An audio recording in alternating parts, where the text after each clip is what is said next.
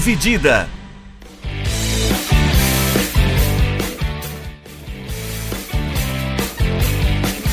Olá, meus amigos, olá, minhas amigas do podcast Dividida, sejam bem-vindos e sejam bem-vindas a mais um episódio do referido podcast. Eu sou Guilherme Milani, dividindo a tela aqui comigo Vinícius Bringel. E aí, Bringel, como é que você tá?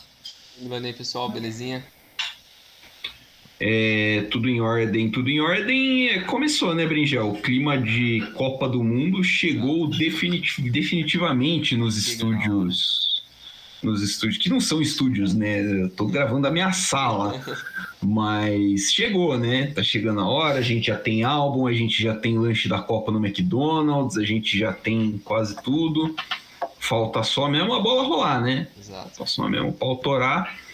E a gente vai trazer então uh, os nossos nossas análises, nossos palpites, nossos pouquinho de pitaco de todos os grupos da Copa. Esse episódio é do grupo A.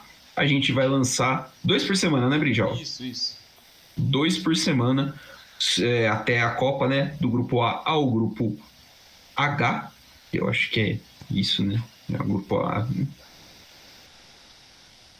É oito. É isso aí, H, 8. Então é H. A matemática. É... a gente é jornalista, a gente não sabe fazer conta. Aí tem que contar a letra. Aí ferrou de vez. Dedo por dedo. Não falha, né, pô? Mas a gente vai lançar do grupo A até o grupo H. Isso. E aí fiquem ligados nas nossas redes que também vai ter mais coisa legal no período pré e durante Copa. É... Bora daí então, Brijal. Puxa aí. Bora Grupo lá. A. Grupo A, então, que tem o país sede, o Catar. Então, nesse grupo A tem o Catar, Equador, Senegal e a Holanda. Então, um, um país de cada continente, é, no, como foi o sorteio. E como é tradicional também, o grupo A sempre tem o país sede. Primeiro a gente vai começar aqui falando um pouco do Catar.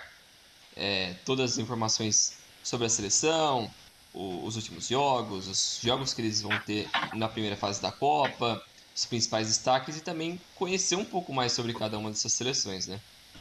Exato. Vamos lá pelo, pelo Catar. A primeira partida do Catar nessa Copa vai ser contra o Equador, no dia 20 de novembro. A próxima partida será cinco dias depois contra Senegal. E a última partida dessa rodada do, do, do grupo. Dessa fase. Isso, dessa fase vai ser contra a Holanda, dia 29.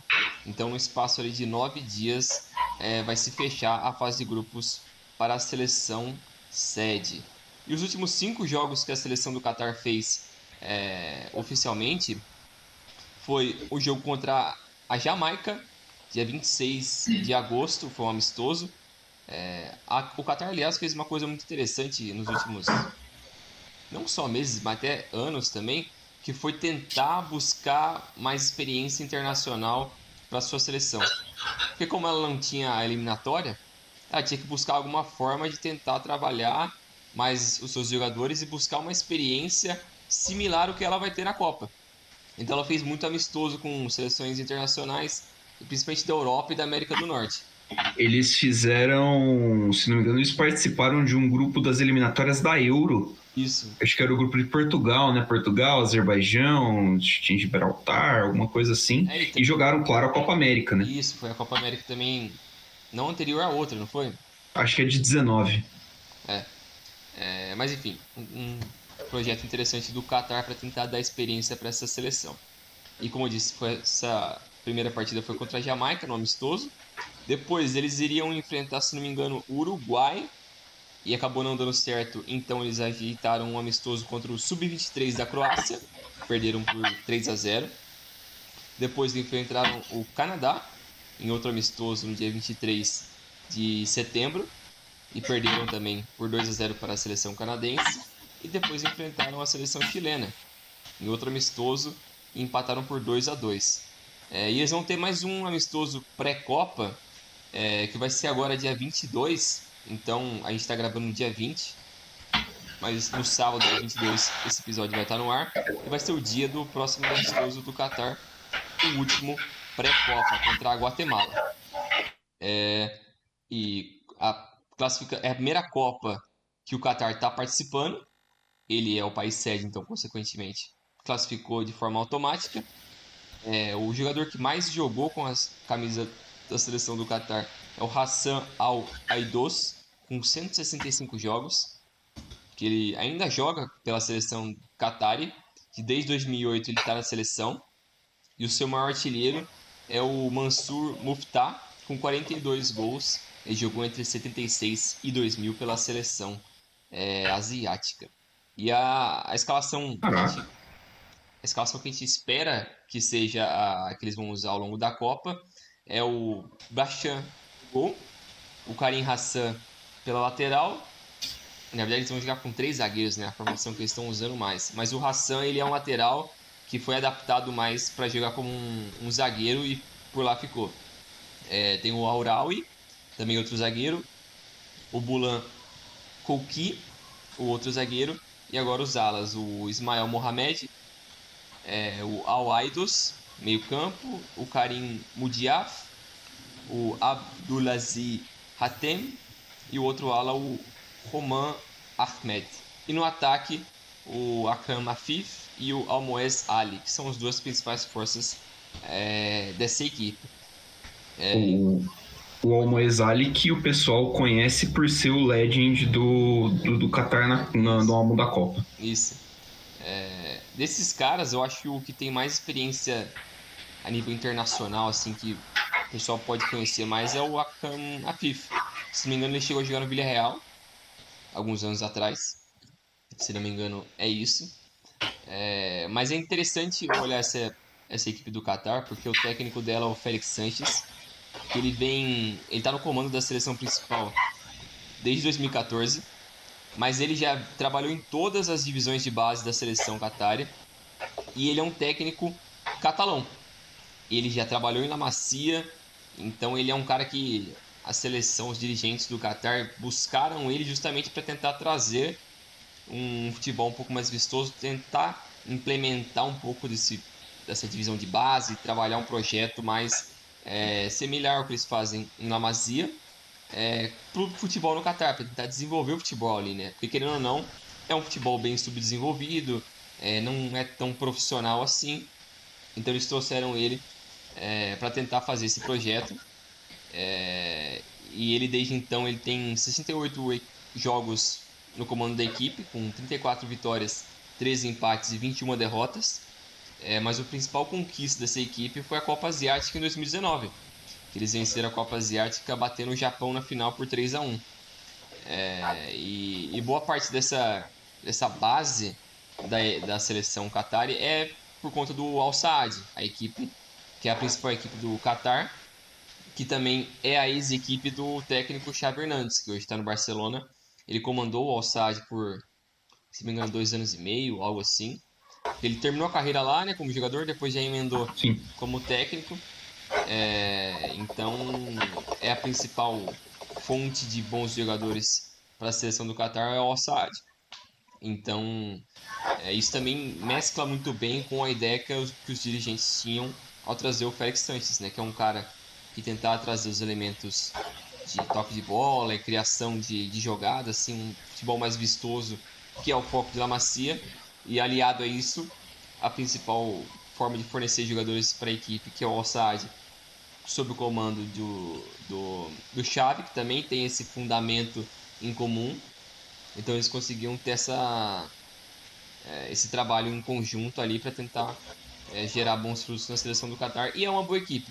É uma boa equipe, ela, ela trabalha muito bem a, o toque de bola. Obviamente não é uma equipe com uma qualidade técnica absurda, que não dá para esperar disso é, por parte deles mas é um, é um time que joga nesse 3-5-2 e esses três zagueiros sabem tocar a bola e sabem trabalhar jogadas. É um time que gosta dessa posse de bola. É, e o foco, como eu disse, é esses dois jogadores do ataque, né? O Almoez Ali e o Akram Afif, que são os dois principais jogadores, principalmente o Afif, é, que, que são os caras que circulam mais, é, que tem mais poderio ofensivo.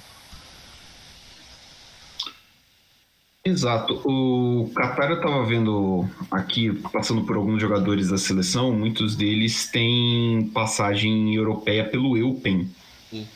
Que é um time da Bélgica, é um time que é do fundo Qatari, é o mesmo time, é o mesmo dono do Paris Saint-Germain, embora não sei se tem uma ligação entre esses dois times, mas é, é um time que busca, que ele busca ser a porta de entrada dos jogadores catares para o futebol europeu. Então, é um, um pouquinho da experiência, da, da, da, da, da visão de jogo europeia, do, do, de ter um pouquinho mais desse tipo de know-how, de conhecimento é, inserido no futebol catari. É, e aí, cara, é, é uma das, das vantagens de você ter, tipo, um fundo infinito de dinheiro, né? Você pode... É, é, isso acaba ajudando muito você desenvolver o lugar. Porque a Liga do Qatar existe há muito tempo, tem muito brasileiro já foi jogar lá, tinha muito brasileiro que naturalizado na seleção Qatar e agora já não tem tantos, são poucos, inclusive os naturalizados. É... Pedro Miguel, que é um lateral direito, mas eu acho que ele é português. É, o Pedro Miguel, se não me engano, é português, o Rujó também é português. O brasileiro eu não sei se vai ter nessa última convocação. É, o Emerson Sheik jogou pela seleção do Qatar já. Ele tem uma passagem pelo futebol Qatari. Então, é, a gente pode ver que o Qatar emerge como uma das grandes forças do futebol do Golfo. Ali, Arábia Saudita, né, é, falando de Ásia, né, já que é, eles jogam a, a, a, eliminatória asiática ali disputando com a Arábia Saudita é, e buscando um protagonismo que os outros países dessa, dessa região não tem, como por exemplo os Emirados Árabes, o Bahrein, é, não, não tem essa, essa força uh, e esse investimento em formação de jogador. É uma seleção que você falou que tem essa identidade de jogo e, contra, e o técnico, o seu. Eu fugi o nome todo. O Sanches, isso. Faz muito sentido, é uma contratação acertada, é um trabalho de longo prazo, então ele já conhece os jogadores, ele conhece, é, os jogadores conhecem o estilo do treinador, é uma vantagem muito grande isso para o país sede. Que assim, mas assim, mesmo com tudo isso, é difícil você imaginar que vai ter um nível competitivo forte contra contra as seleções que vão que vão ali, né? Contra... É, tipo, acho que a gente principalmente deveria falar de pontos positivos deles, porque querendo ou não, boa parte do pessoal que acompanha futebol não conhece muito sobre a seleção do Catar. Então acho que é interessante a gente não só Sim. cagar em cima dos caras porque eles têm um nível baixo, obviamente, mas tem pontos positivos que dá pra é, esperar que no futuro vai melhorar, mas tá sendo bem feito um trabalho ali. Então é, eu acho que é isso que é o mais positivo, né? Você conseguir enxergar um trabalho a longo prazo que é bem feito, não é só um negócio que você é, não espera nada. É, assim, não é como se fosse ah, uma geração de jogador ok ali da, da, do, do, do Qatar e depois disso já era. Não, é, é um projeto que eu imagino que venha para ficar. Sim. É um projeto que eu imagino que vá, é, que vá ser regular em Copa do Mundo. Ali eles participam na Conferência Asiática, né? A Confederação Asiática, na verdade de futebol, a West Asian Football Federation, que é uma tipo, como se fosse uma subfederação. Uhum. Então, assim, uh, os outros países de, dessa federação, Bahrein, Iraque, Jordânia, Kuwait, Líbano, Oman, Palestina, Catar, Arábia Saudita, Síria, Emirados Árabes e Iêmen. Os mais proeminentes são Catar e Arábia. Né? Então, é, a Arábia já tem uma liga desenvolvida há muito tempo, é, um, um sempre foi um ponto, um, um lugar onde os jogadores iam para jogar. Então acho que o Qatar se espelha um pouquinho nisso para se desenvolver a ponto de chegar no nível, por exemplo, da Arábia Saudita. Acho que até mais, né? Acho que uh, hoje o futebol permite que a gente que a gente é, diminua as distâncias, principal, é, principalmente entre, entre, times nacionais. É, então. E também teve um investimento muito, muito pesado, vem tendo, né, nos últimos 10, 15 anos por parte da, do país Qatar em tentar tornar o futebol um negócio grande, né? E ter Sim. um impacto no futuro. E outra coisa que também o pessoal, uma galera reclamando assim, que às vezes a seleção tenta meio que comprar jogadores estrangeiros. Porque pega esses caras são é, meio português, meio Qatar, ou viveu um tempo lá, e tenta naturalizar o cara para querendo não contribuir para o nível técnico da, da seleção. E, e, isso é um pouco distorcido, porque se a gente analisar quantas pessoas que vivem no Catar, é, basicamente 70, 80% da população é de pessoas estrangeiras. Então, consequentemente, quando você é um estrangeiro que passou um tempo lá, teve um filho lá, o seu filho também vai poder ser Qatar. Então é algo que naturalmente abre brechas para isso, né? É, de fato, é, tem bastante. Acho que também isso acontece pra, na, na, na ajuda né, da popularização do esporte, porque o cara vai lá para jogar porque ele ganha muito dinheiro tal. Então, é, se, se ele acaba se estabelecendo lá, ele pode, ele pode pensar numa nacionalização. Isso acontece em outros países também. E, e, eu, eu vejo como assim uma forma de você ajudar a popularizar, mas que nem você falou, como a maioria da população catari é imigrante, não é assim um país que tem, né, tipo, é, é, que é uma cultura muito diferente da nossa, né? Então a gente, pô, não tem, sei lá, o campinho aqui, a quadrinha aqui onde a molecada vai brincar, né? Tipo, é uma, é uma sociedade um pouquinho diferente. O país também é pequeno, né? E o país também é pequeno, então, tipo, é, é difícil você imaginar que uh, vai conseguir sair, tipo, 23 jogador pica para você jogar uma Copa do Mundo sempre. Então acho que eles é, acabam recorrendo a isso meio como um, um artifício para se manter competitivo. É, o projeto é assim, é, é, é, um projeto bacana, ele esbarra nessas questões é, relativamente éticas de você. Ah, é um Estado, país, né? Tipo, então. É um Estado-nação, né, na verdade, que é o termo certo. É um Estado-nação que é dono de alguns clubes e usa dessa influência para melhorar o nível da sua seleção nacional. Sim. É, assim, então você tem isso.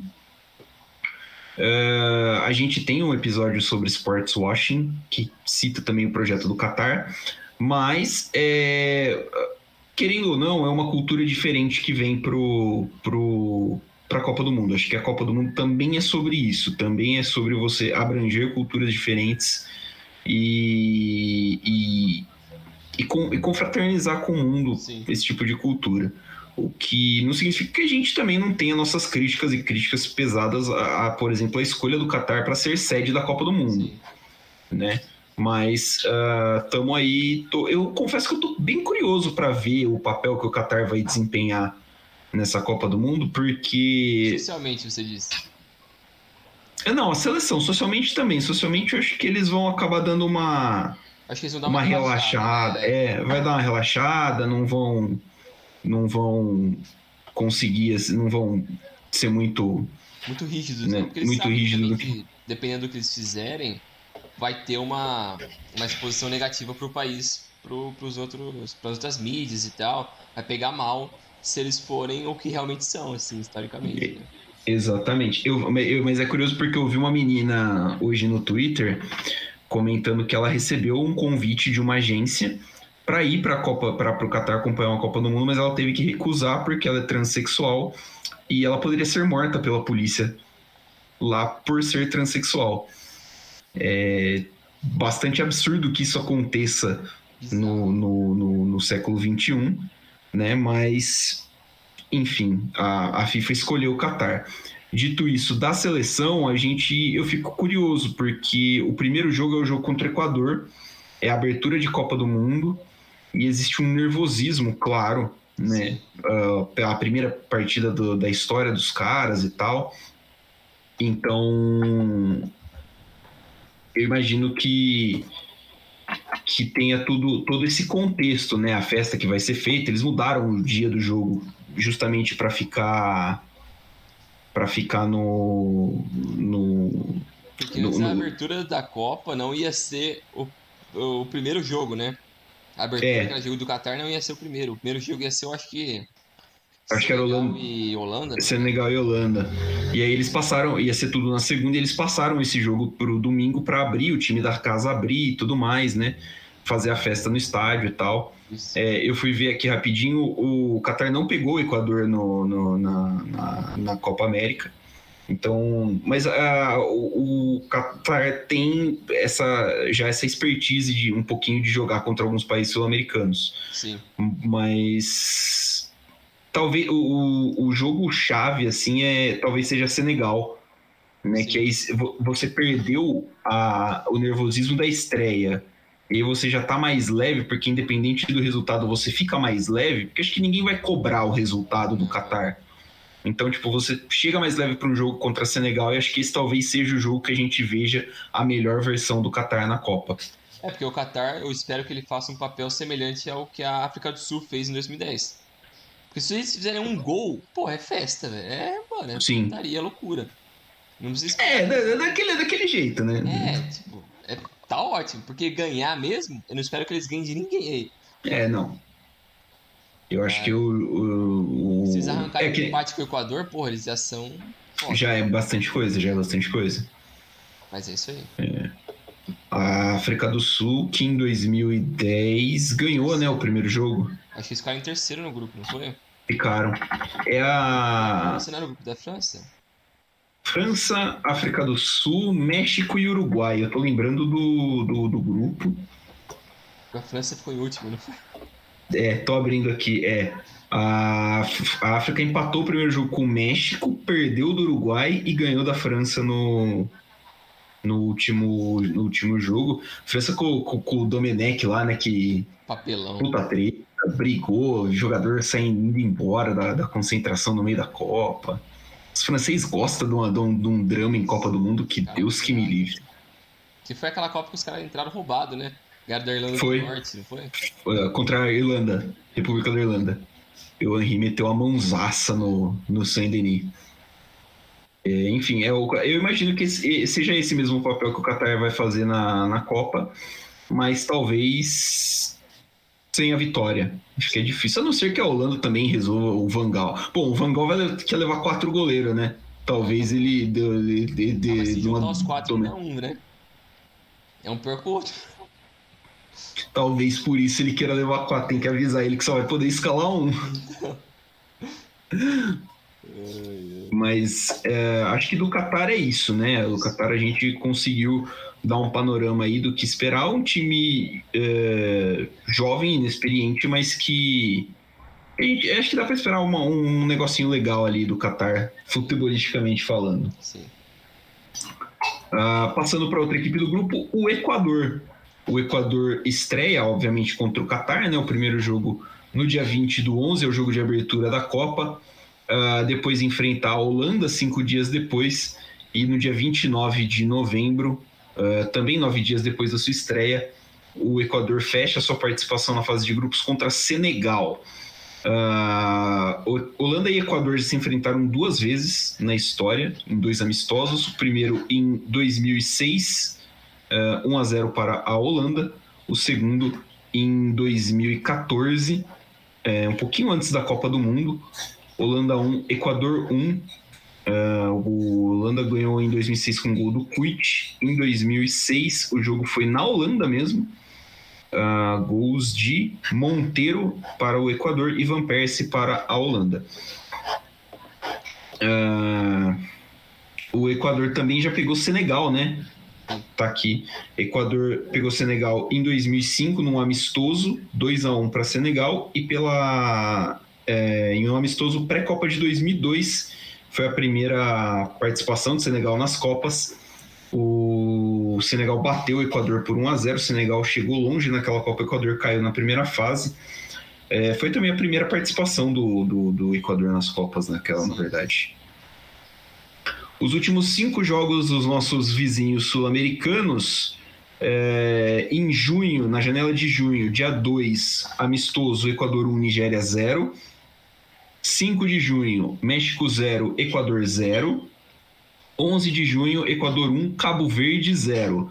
Já na janela de setembro, dois emocionantes amistosos, 23 de setembro, Arábia Saudita 0, Equador 0, Japão 0, Equador também 0 é, duas equipes asiáticas de Copa do Mundo e o Equador fez um papel, uh, acho que ok, né? Acho que assim, decente falar, né? Que não perdeu pelo menos desses, desses dois times. Sim. Essa é a quarta eh, participação do Equador em Copas do Mundo, 2002, 2006 e 2014. A melhor participação foi em 2006, quando o time chegou nas oitavas de final, foi eliminado pela Inglaterra. Caiu no grupo da Alemanha, Alemanha, Polônia, Equador e Costa Rica. Uh, caiu para caiu para Inglaterra nas oitavas de final. Nas eliminatórias, o Equador terminou em quarto, em quarto lugar, última vaga direta para o Mundial. Venceu sete jogos, empatou cinco, perdeu seis. É uma campanha bem equilibrada, uh, como é, como costuma ser a eliminatória aqui na, na América do Sul, né? Só Brasil e Argentina mesmo que, costuma nadar de braçada. Uh, mas o Equador fez uma campanha muito digna, assim, muito, muito segura para classificar em. Perderam para Brasil e Argentina, empataram com os dois.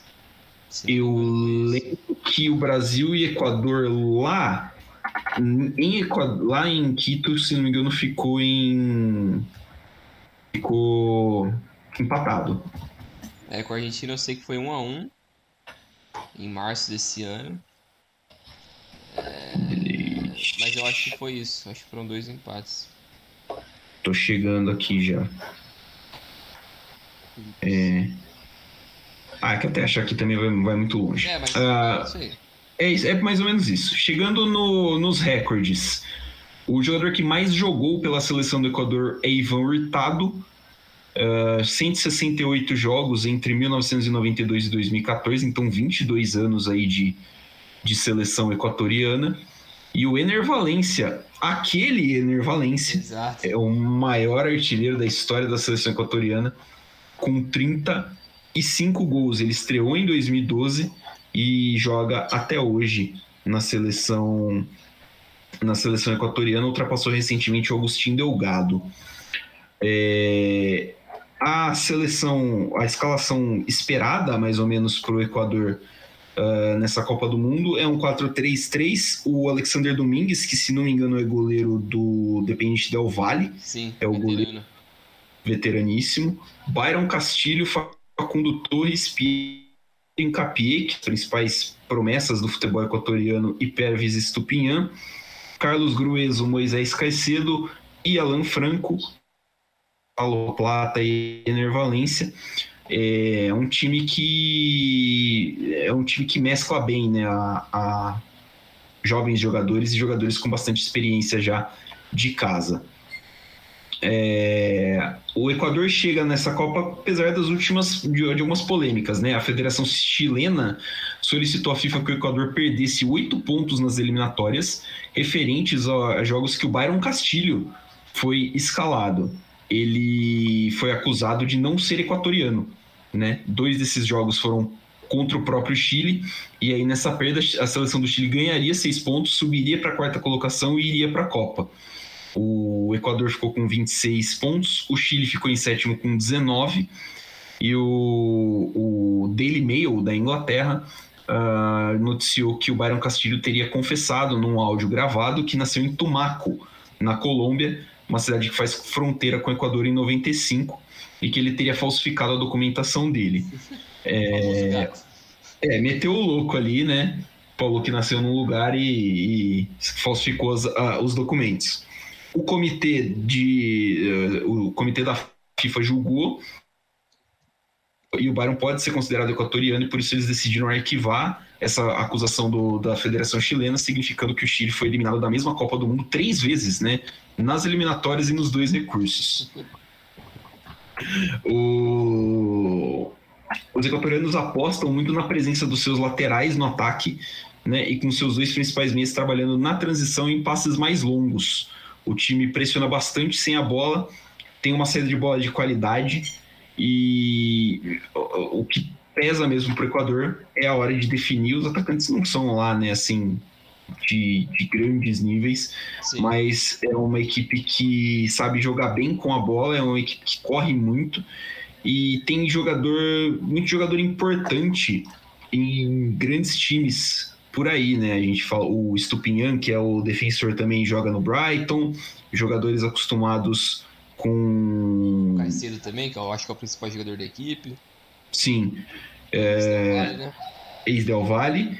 São jogadores que estão acostumados a jogo, a jogo grande, assim, jogo de, de, de pressão mesmo. É. Então é, é uma equipe que vem para. Eu acho que vem para incomodar. É, tem bons talentos, boa uh, qualidade, que você citou aqui no, no, no report. É, sai bem com a bola, sabe trocar passes. Acaba pecando um pouquinho em finalização, acaba pegando, pecando um pouquinho na hora de concluir chances, mas é, tem volume, né? Tem volume e tem como e tem como é, acho que por estar acostumado a jogar com o Brasil, Argentina, Uruguai, até a Colômbia, assim, é uma equipe que não, eu não, não, não tenho muito medo de partir para para confrontação em jogo, em jogo contra a seleção grande, como por exemplo a Holanda.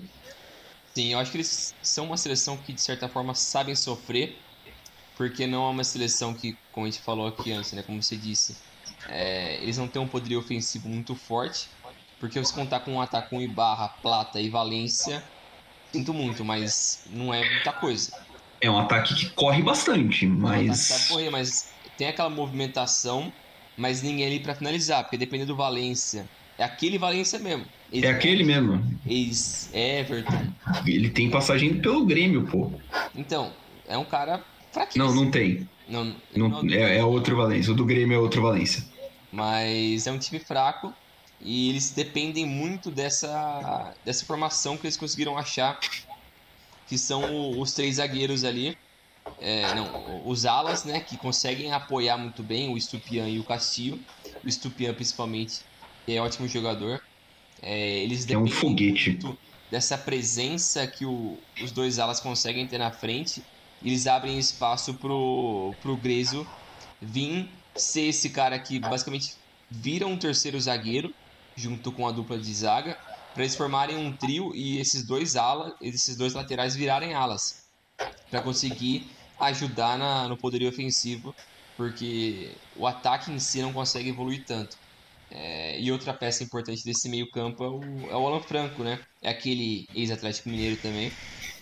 Ele ainda é do Galo, né? Ele tá emprestado. Ah, ele ainda é do Galo? Ele ainda é.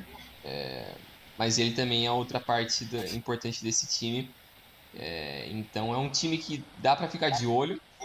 É, eu não acho que eles passam em segundo nesse grupo, porque tem a concorrência do Senegal e, e da Holanda. Mas ainda assim é um time interessante. Tem, pode roubar ponto dessas duas outras equipes com facilidade. É, mas é um time para ficar de olho. É, acho só até aí, assim, para roubar uns pontos e, e ter um certo destaque, mas nada além disso, né? É, eles também devem contar com o reforço do Arboleda para a Copa do Mundo, né? Ele tava meio como dúvida. Eu acho Sim. que eu acho que ele vai para a Copa. Será que vai?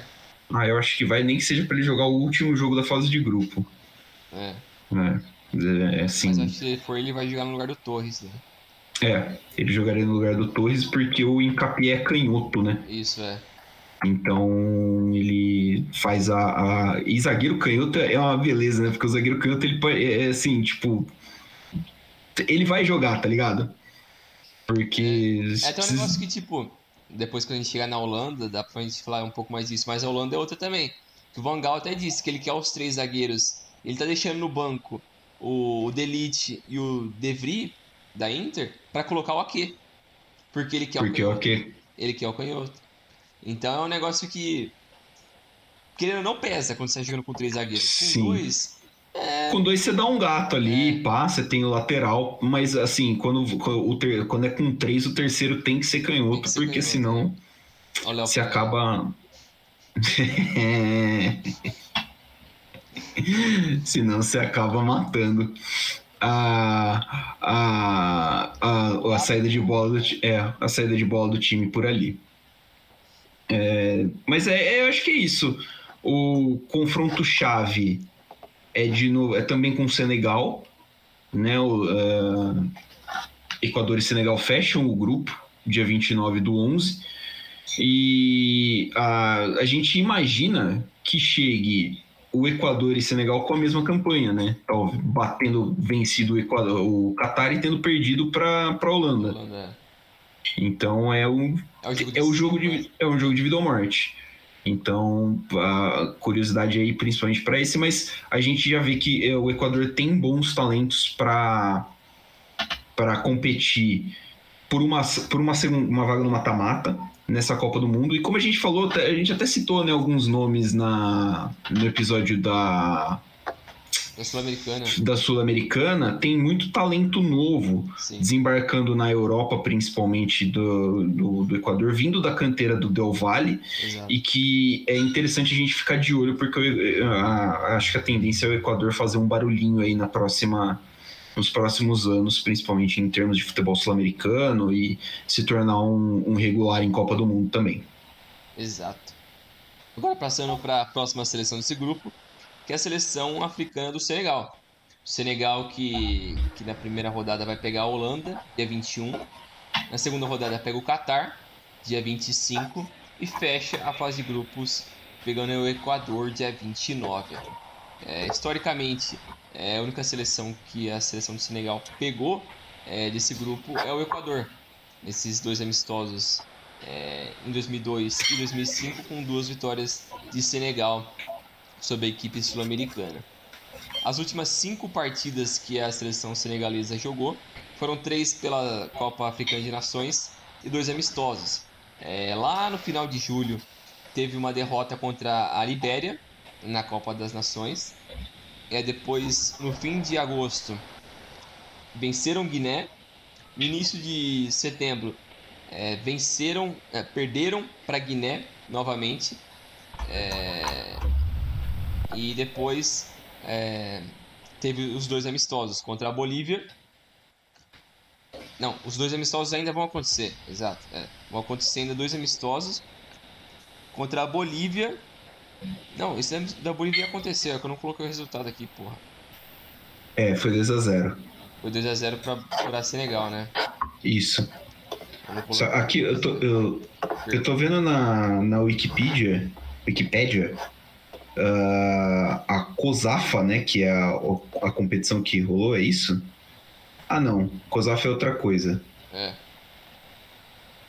Que tem os jogos aqui de, de, de 13 de julho, que Senegal ficou no terceiro lugar, mas eu imagino que seja uma competição só de uma outra competição. Sim.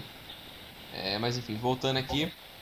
E eles pegaram a última partida foi contra o Irã, um amistoso dia 27, que empataram em 1 a 1 Essa é a terceira participação de Senegal em Copas do Mundo.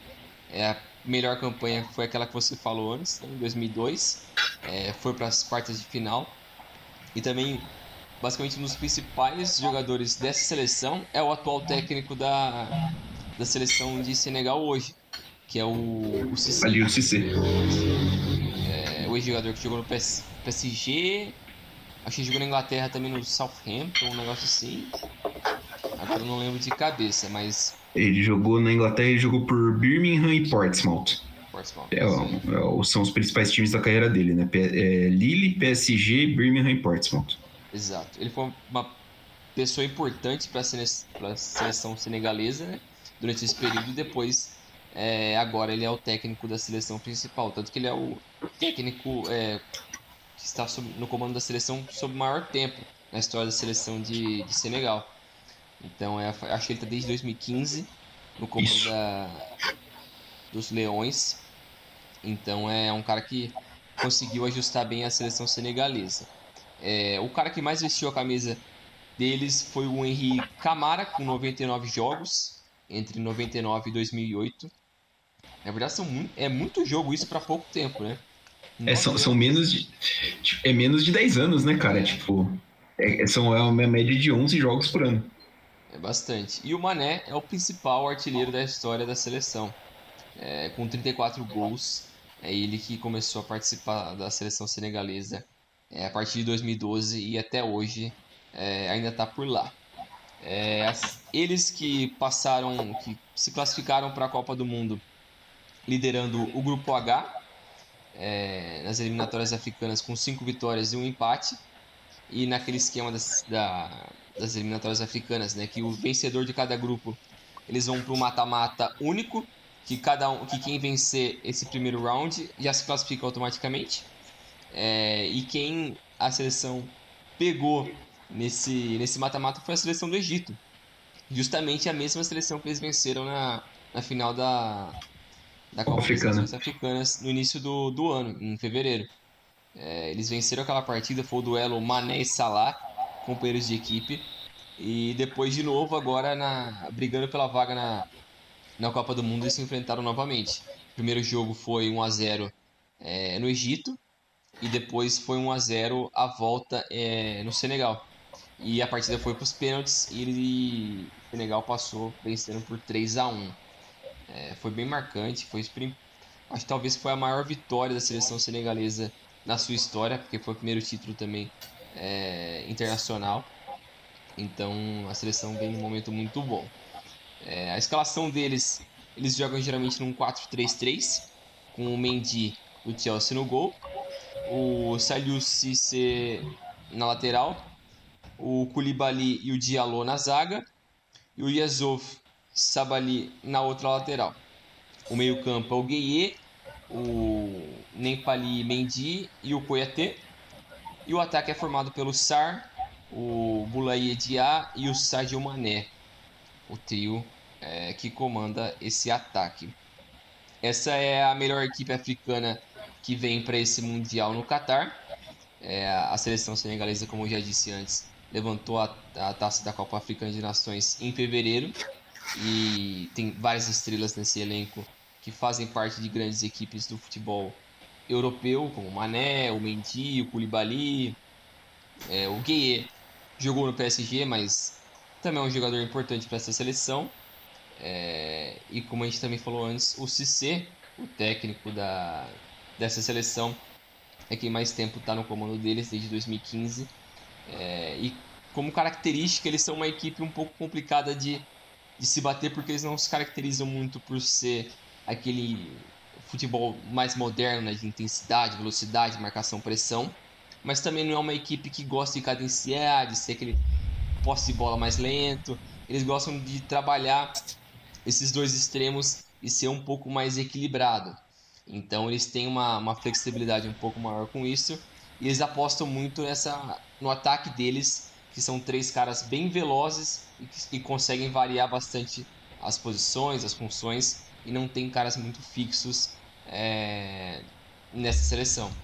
É, então acho é um time para ficar de olho porque para mim é de longe a melhor seleção africana que vem para essa Copa.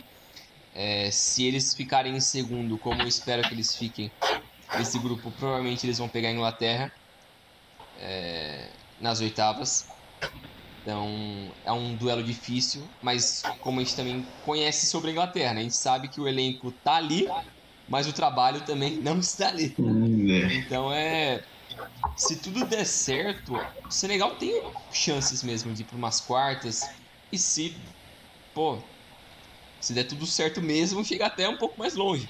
Mas eu acho que, a princípio, umas oitavas de final é, é o que essa seleção senegalesa espera é, no início da Copa, né?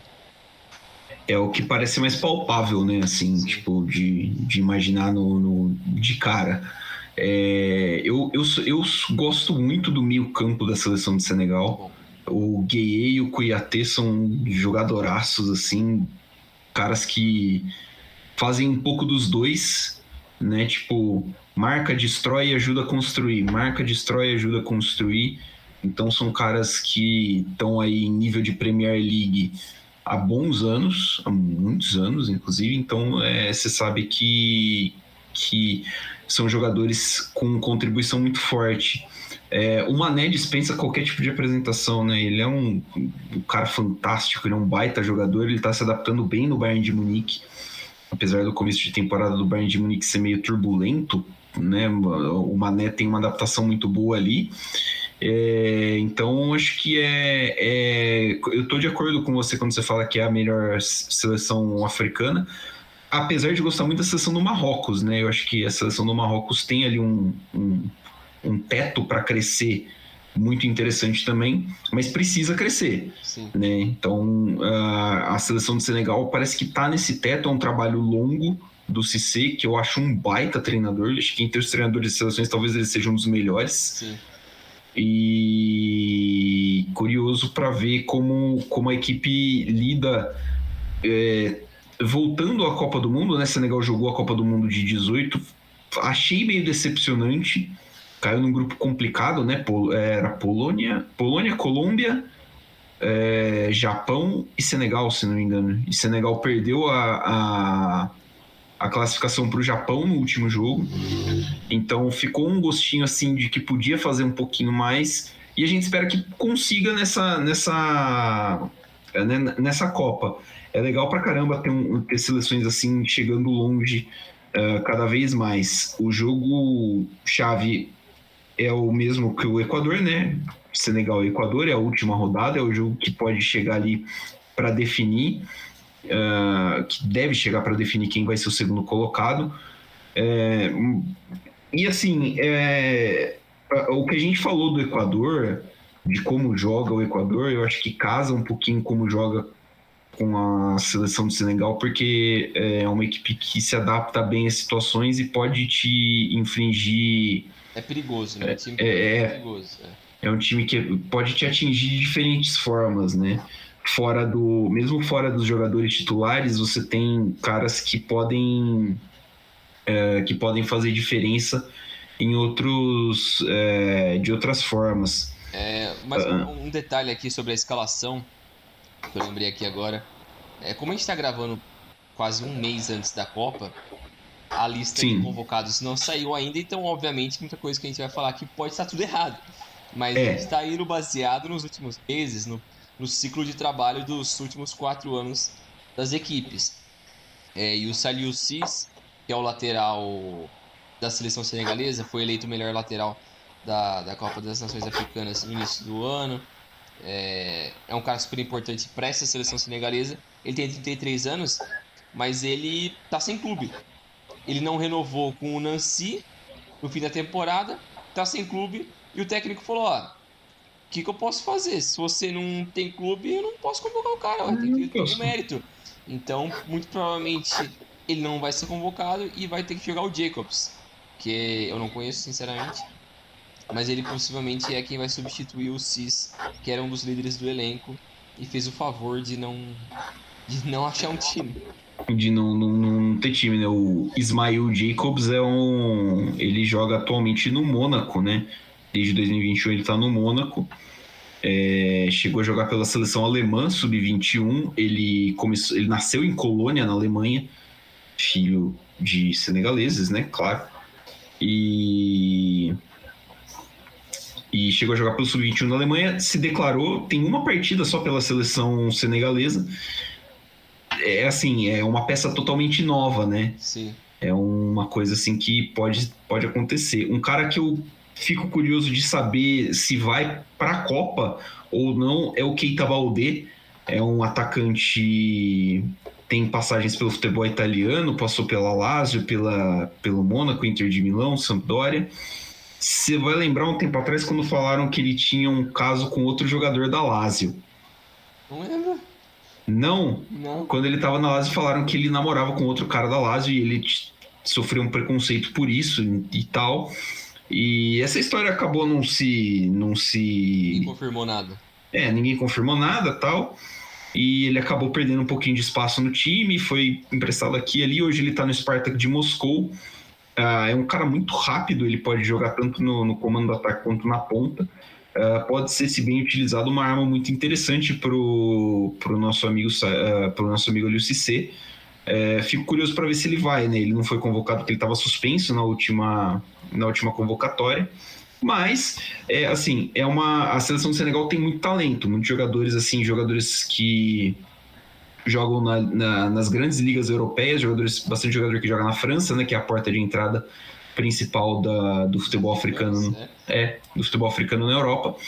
É, então, a, a Senegal aí, um do, pra, pra gente acho que é a principal, a segunda principal seleção do grupo, né?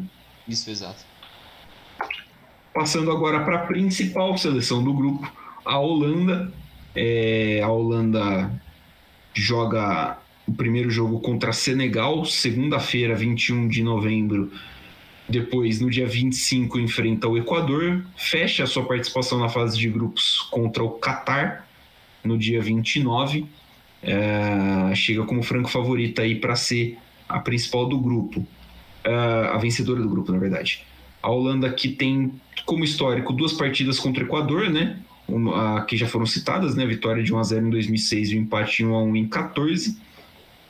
E os últimos jogos da Holanda foram todos da Nations League, né? A, dia 8 de junho, na janela de junho, dia 8 venceu Gales por 2 a 1, dia 11 vem, empatou, empatou com a Polônia 2 a 2, dia 14 venceu de novo Gales por 3 a 2 e aí na janela de setembro fez 2 a 0 na Polônia, na Polônia, e no dia 25 fez 1 a 0 na Bélgica, que era o outro time do grupo, uh, garantindo assim a classificação para a fase seguinte no que é o mata-mata da Nations League, vai ser aonde? Você lembra? Ah, não lembro, mas ele foi pro top 4, né? Foi, foi a Holanda vai pro top 4. Ah, essa é a 11 participação da Holanda na Copa do Mundo a seleção tem três vice-campeonatos, né? A seleção de 74, que tem o futebol total, o carrossel holandês, um dos maiores expoentes do futebol bonito na história né, da, das Copas do Mundo. Uh, 78, duas Copas seguidas sendo vice, curiosamente para dois anfitriões. E depois, em 2010, o vice para a Espanha, uh, da geração do, da última geração pica mesmo que a Holanda teve. A Holanda se classificou sem problema nenhum pelas eliminatórias europeias, liderou o grupo G com sete vitórias, dois empates e apenas uma derrota. O artilheiro foi o Depay, o Memphis fez 12 gols durante toda a campanha, é bastante, bastante gol, né? 10 jogos, pegar as babas que tem ali no, na eliminatória europeia. Uh, de números, uh, o jogador que mais vezes jogou pela seleção holandesa é Wesley Sneijder, 134 partidas em 15 anos, né, entre 2003 e 2018. O contemporâneo dele, Robin Van Persie, é o maior artilheiro da história da Holanda, são 50 gols entre 2005 e 2017. Eles, junto com o Robin, marcaram né, bastante essa geração da Holanda aí, do meio dos anos 2000 até o meio dos anos 2010. Falando agora da seleção, Uh, o técnico é o Vangal. O Vangal gosta de jogar com três zagueiros. Foi assim que ele retomou a identidade holandesa na Copa, principalmente na Copa de 14. O time vem geralmente escalado com Silesen no gol, Ake, Timber e Van Dijk na zaga, Blind, De Jong, Klassen e Berghuis.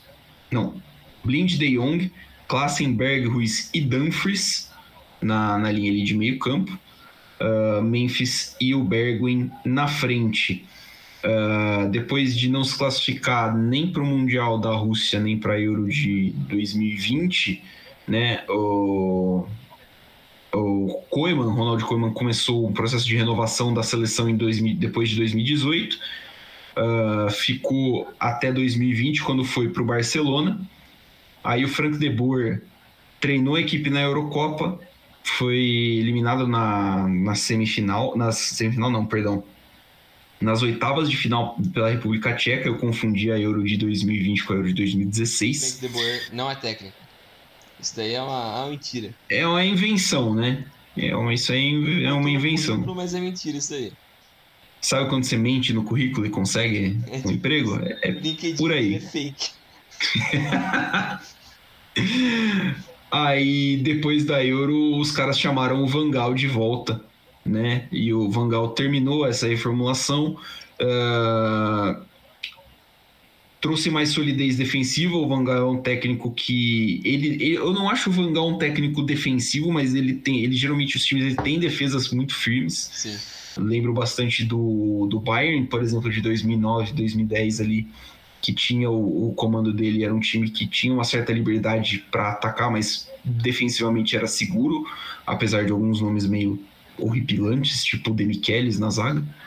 É, e ele uh, introduziu na seleção uma galera mais jovem, tipo o Dumfries, o Timber, o Gakpo, é, o Malazier, é Malazier, né? O, o outro holandês. É, o Malazier. Tá escrito Malásia aí, mas é o Malazier. É, o, o corretor aqui traiu nós é, e, outro, e, outra, e outros jogadores.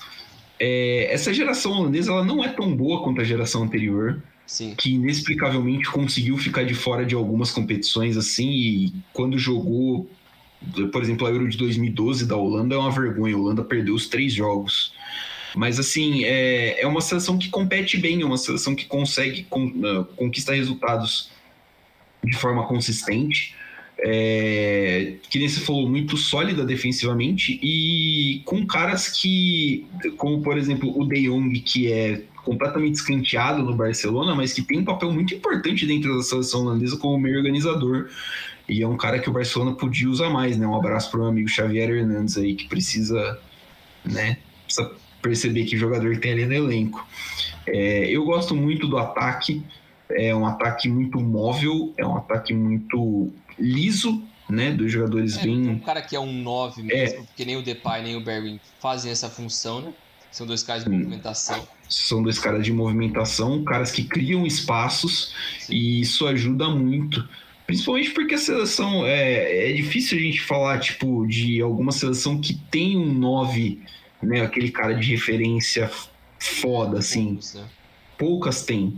A Holanda, por exemplo, não tem. Você olha aqui a última convocação e os atacantes que tem mais esse perfil é o Vincent Janssen do Antwerp da Bélgica e o Weghorst que joga no Besiktas e não são caras brilhantes. Sim. Tipo, é um é, é, tipo, é o Runtelar dessa geração. E eu e o Runtelar acho que até um pouquinho melhor. Então, assim, é, ter caras que criam espaço principalmente para jogadores do meio a, aparecerem, para os alas aparecerem criando, criando oportunidades é muito importante e esse time faz isso muito bem. Exato, e principalmente com essa, esse, essa escalação, né? Porque os três zagueiros com dois alas, que o Blind vai ser o cara que segura um pouco mais, mas o o da Inter é o o Dumfries, é o Dumfries, que é um ótimo jogador, vai ser aquele cara que é basicamente um ponta. Ele não vai nem ser um ala, ele vai ser um ponta, que é o cara que dispara lá na frente. É, e com a ajuda desses dois atacantes que são bem móveis, é muita movimentação. É muito trabalho, muita gente. Não fica ninguém preso. Então, para as defesas adversárias é muito mais complicado. E tem jogadores de criação ali no meio que são muito bons. Então você pega um De Jong, você pega um Berquist, é, você pega até o próprio Capo, que é o jogador do PSV que é muito talentoso e tal. Tem uma expectativa que até ele jogue no lugar do Classe. Classe é um pouco mais veterano, mas também o Sim. Capo é um cara que tem uma expectativa porque é aquele cara que gosta de jogar atrás dos atacantes. É aquele cara que faz a movimentação é, circulando bem livre ali. Mas é um time muito bom. E aquilo que a gente estava falando antes, né? Da defesa do, da Holanda. Do, é. Porque os três zagueiros, é que nem você falou, o Van Gaal adora esses três zagueiros. E quando ele introduziu isso para a seleção da Holanda, a primeira vez que ele estava lá, em 14, deu muito certo.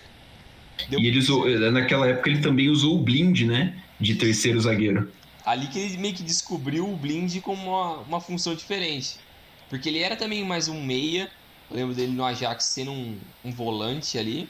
E depois ele começou um a ser um cara que começou a jogar mais pra esquerda mesmo. É, quase um lateral. Quase um lateral. E no, no United ele também jogou um tempo assim. É, mas como, como a gente estava falando, o Van Gaal achou esse esquema com três zagueiros. Parece que encaixa muito bem com o que ele quer para a Holanda. Então você tem o Van Dijk ali, que é o pilar defensivo. O Timber, que é um cara é, que ele joga no Ajax, que é um cara um pouco mais veterano. É, deixa eu ver dele aqui, o Timber. É, não, ele é, ele é do Ajax, mas ele tem 21. Isso, ele tem 21 anos, que é um outro jogador que acaba sendo um pouco é, ofuscado, porque você tem outros caras no banco que tem um nome muito maior, né? No caso do Elite, é um jovem que ainda é jovem, mas tem, tinha muita expectativa quando ele apareceu.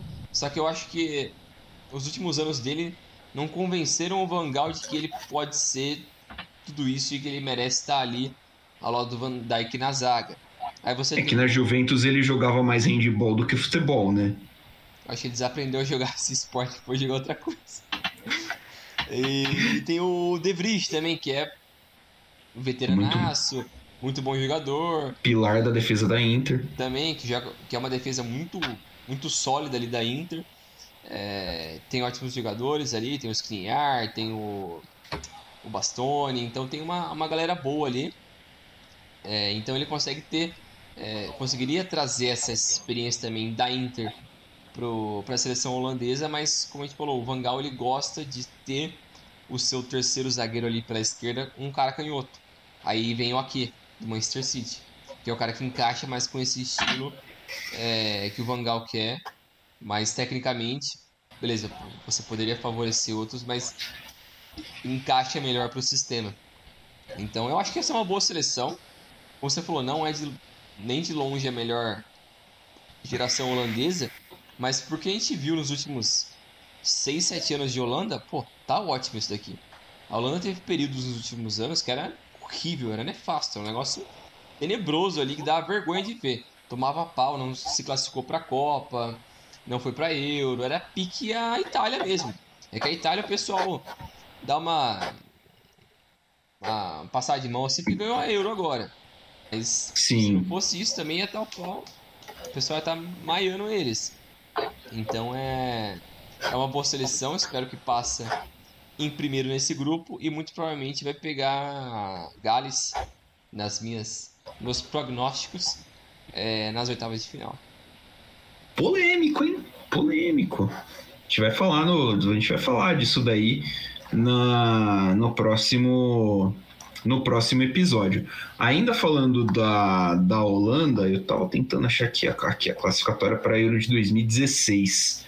É, que é quando termina o ciclo do Robin, o ciclo do. Principalmente do Robin, do Snyder e do Van Persie, que deram um último empurrão ali na Copa de 14, quando a, a Holanda foi terceira, né? Terceira colocada na Copa de 14.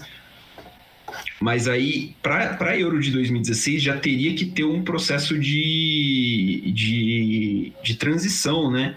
De renovação do, do, do elenco e tudo mais, e que não deu muito certo para os holandeses. Faltou, é a. É que é a geração do Depay, né? É a geração do Memphis. O, o, cara, o líder do elenco, o Depay, não, não dá para esperar muito, né? É. Assim. Ele é um super atacante, ele é um bom jogador, mas acho que ele nunca foi o que se esperava dele. Porque quando ele surgiu, é, ele foi logo cedo pro Manchester United. Ele saiu do PSV, foi pro Manchester United. Foi pro United isso. Não deu muito certo. Aí ele foi pra França. Ele jogou no Lyon. Isso No Lyon ele foi muito bem. Sim. Eu acho que ele até demorou pra sair do United, porque se esperava muito dele, então. é, e aí ele foi pro Lyon. Lá no Lyon ele jogou muita bola, até aí ele chegou no Barcelona. Ele tá no Barcelona ainda, né? Mas lá no Barcelona ele tá escanteado já. Ele é um É. novo Elia? Ah, não, ele é bem melhor que o Elia. Pô, Nossa, ele é Elia, ele apareceu, eu bem pensei, melhor. "Ele é muito bom, mano. O cara é nada, o cara desapareceu, ele foi pra Juventus. O rapaz lá, sumiu. velho.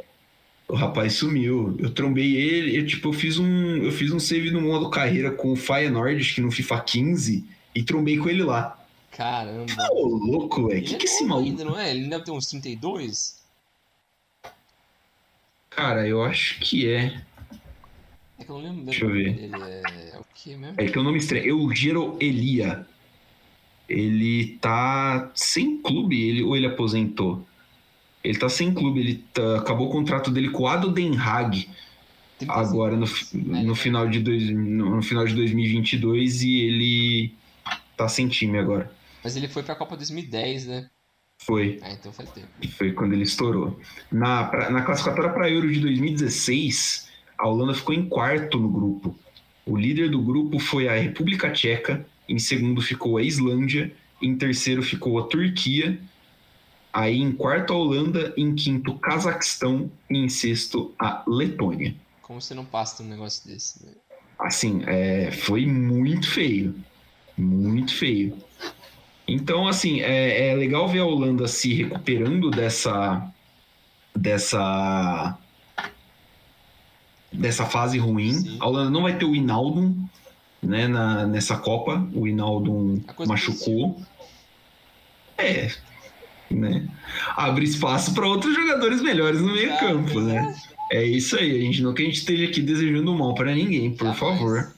Mas é, fica aí. O artilheiro naquela eliminatória da, da, da Euro foi o Van Persie, cara. Caralho. Então, tipo, Mas agora, uh, eu não, não, acho que a Holanda vai ser, tipo, chega a ser uma candidata ao título, mas acho que a Holanda chega a ser, assim, uma candidata a, a incomodar algum gigante, a derrubar, assim, algum gigante, dar um trabalhinho que nem eles deram é, eu acho algum tempo atrás. Segundo escalão ali, não tá no grupo dos favoritos, mas tá numa segunda força ali que tem um bom time, talvez pode, como você falou, dar um upset ali, né, derrotar um grandão, mas é improvável. A e, é aquela, né? A Copa do Mundo você só precisa acertar o time ali e é um é. torneio de muito curto. Então é. É muito não dá para né? não dá para eliminar nada. É, falamos de todo mundo então, hein? Fechamos o primeiro grupo, Brinjal? Fechamos. É, segue, espera mais uns dias que vocês vão escutar o próximo episódio. A gente vai seguindo no, nos próximos grupos. Meu nome é Milano, valeu pessoal. Até já. Até já, galera. Essa semana ainda então tem grupo B fica de olho aí que a gente vai lançando uh, duas vezes por semana um grupo da Copa. Valeu, galera. Até a próxima.